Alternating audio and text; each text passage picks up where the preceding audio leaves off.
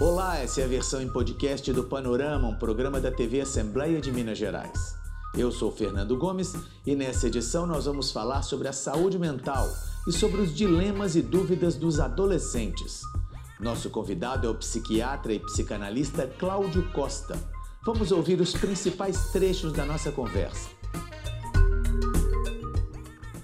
Nos últimos tempos, a saúde mental dos nossos adolescentes vem preocupando ainda mais os pais e até mesmo as autoridades de saúde. A gente poderia apontar aí alguns fatores que a gente pode considerar como principais para que esses adolescentes estejam aí tendo mais casos de depressão, de ansiedade, entre outras patologias ligadas à saúde mental?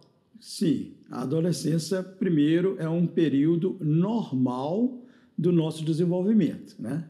Então, ao mesmo tempo que pode ter problemas nessa época da vida, né, e algumas complicações, também é uma época espetacular, porque é a época que os, as crianças saem de casa e entram no mundo social. Então, essa passagem, ela é maravilhosa.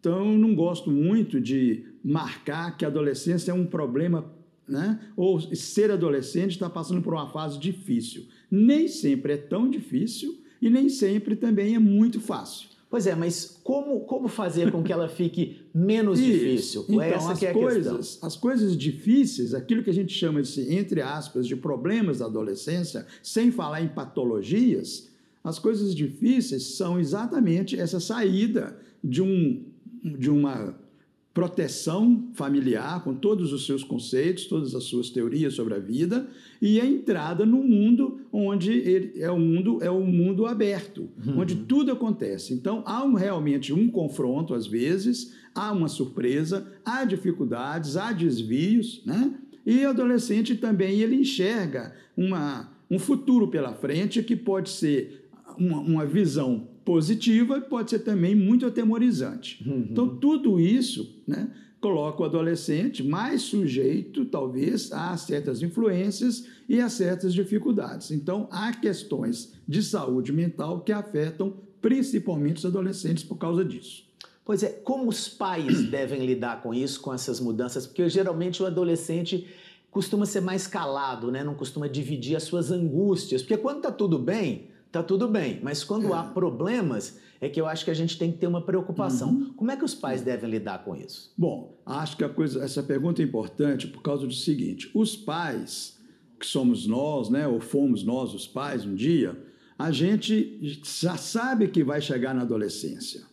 Então, isso já é muito importante. Eu quero que os pais já preparem o seu filho para quando chegar à adolescência. Como é que eles vão preparar o filho para isso? Eles vão preparar conversando, dando abertura do diálogo, entendendo as questões e não já usando certos preconceitos. E adolescente é problema mesmo. Nossa, imagina você na adolescência. Quer dizer, os pais já definem um futuro de conflitos antes que eles aconteçam. Então, o diálogo com a criança prepara um adolescente sadio e também, é claro, uma vida adulta mais legal. Agora vamos passar para aquela parte de eventualmente aquele adolescente que apresenta algum problema ou alguma patologia, não sei se a palavra certa é essa. Como é que o pai pode perceber isso e qual que é o momento dele buscar uma ajuda especializada? Tá, então vamos dizer que na área psiquiátrica e da psicopatologia da criança e do adolescente, o adolescente é assaltado muito mais frequentemente por dois, dois, duas emoções básicas que podem se tornar um transtorno. Né? A depressão e a ansiedade. Hum. Esses dois transtornos, depressivo e ansiedade, eles geralmente eles começam insidiosamente, ou seja, muito devagar. Uhum. Um dos sinais colocados em todos os manuais vai falar, por exemplo, de insônia. Muitos pais não percebem que o filho está insone, ou seja, a criança fica quietinho, o adolescente quietinho lá na cama, né? Há um tempo atrás, ficava tudo quietinho com luz apagada. Hoje, quando os pais levantam mais tarde, ou vê o, né, passam na sala, vê a porta do quarto do filho assim, por baixo da porta, parecendo uma luzinha azul. É. o pais, que, é a luzinha? É, o Os pais falam assim, ah, é porque ele está no celular. Ah, ele ainda está vendo TV. Né? Uhum. Aí sim, dependendo do horário, isso pode ser um sinal de insônia. Quer dizer, o menino se diverte na TV, se distrai na TV, né? mas ele tá, não consegue dormir porque ele está preocupado, porque ele está uhum. tenso, ele está com depressão. Né? Então, a, a insônia no adolescente é um sinal muito importante. O segundo sinal importante é que o adolescente deixa de fazer as coisas que antes ele fazia com prazer. Então, ir falar com os colegas, brincar, sair, fazer, jogar, né? ir para o colégio, né? É, tudo isso que é feito socialmente passa a ficar mais restrito. Como é que o senhor sentiu esse impacto da hum. pandemia? Porque foram dois anos aí que, para hum. qualquer pessoa, isso é impactante. É. Para quem está passando da infância para adolescente, acredito que tenha sido Olha, o mais impacto, impactante. Eu aí. acho que é incomensurável. Não se pode medir isso de uma forma assim fidedigna. Primeiro, porque as realidades são diferentes. Né? Existe o adolescente cosmopolita de uma cidade grande, na cidade grande existem setores mais favorecidos e muito menos favorecidos, então cada né, região dessa, cada tipo de população vai ter um efeito muito mais característico. Né? Uhum. É claro que quando a gente fala geralmente da pandemia, a gente pensa no adolescente que estaria, por exemplo, numa escola né? E que e ele não vai poder ir à escola. É, a gente pensa né? na questão do isolamento, exatamente. já que o adolescente então, é, tão, é tão feito de grupos, né? Isso, é, Vive tanto exatamente. em grupos. Assim. Então, esse, essa característica de se agrupar, ela foi muito prejudicada.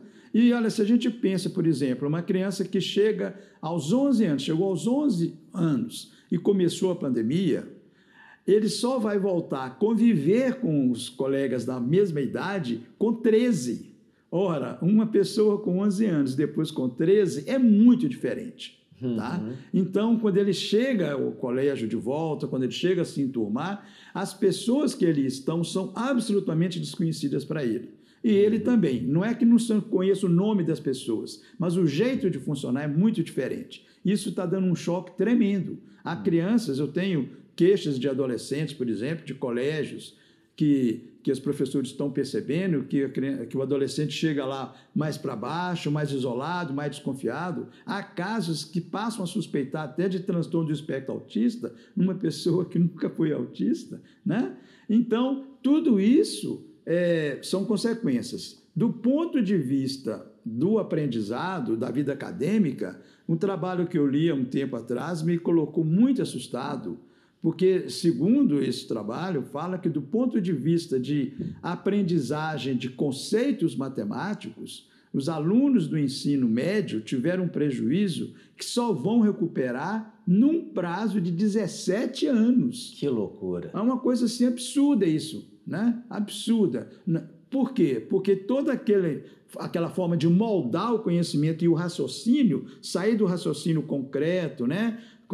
De uma criança e passar para um raciocínio abstrato e formal do adolescente, isso depende de uma construção. E essa construção né, ficou muito prejudicada. Cláudio, a gente está caminhando para o final da entrevista. Tem alguma coisa a mais, algum recado que você gostaria de dar para os pais ou para os jovens que estão nos assistindo? Ou o que, tá. que você gostaria de falar nesse final? Eu gostaria de voltar ao que eu falei no início, sabe? Não demonizar a adolescência. Isso é muito chato para o próprio adolescente. Muitas vezes o adolescente vai explicar que ele é assim mesmo. Ah, eu sou adolescente, é por isso que eu sou assim. Sabe? Essas explicações, elas são muito genéricas. A cada adolescente, eu, eu quase que eu diria assim, olha, vou falar uma palavra meio assustadora. Não existe a adolescência. Epa, como assim? Não. Existe, Existe o, o adolescente. adolescente. Aquele hum. ali que está na minha frente, aquele que é meu filho, aquele que é meu vizinho. Esse existe. É na sua singularidade. Tá? Porque a adolescência é diferente aqui em Belo Horizonte, ela é diferente lá no Nordeste, ela é diferente no Sul, ela é diferente nos Estados Unidos, é diferente em qualquer lugar do mundo. Cada adolescente, eu posso ser um adolescente de um jeito e meu vizinho ser de outro jeito e ambos sermos bons adolescentes. Tá? Então, cuidado com essa, esse estereótipo, a adolescência.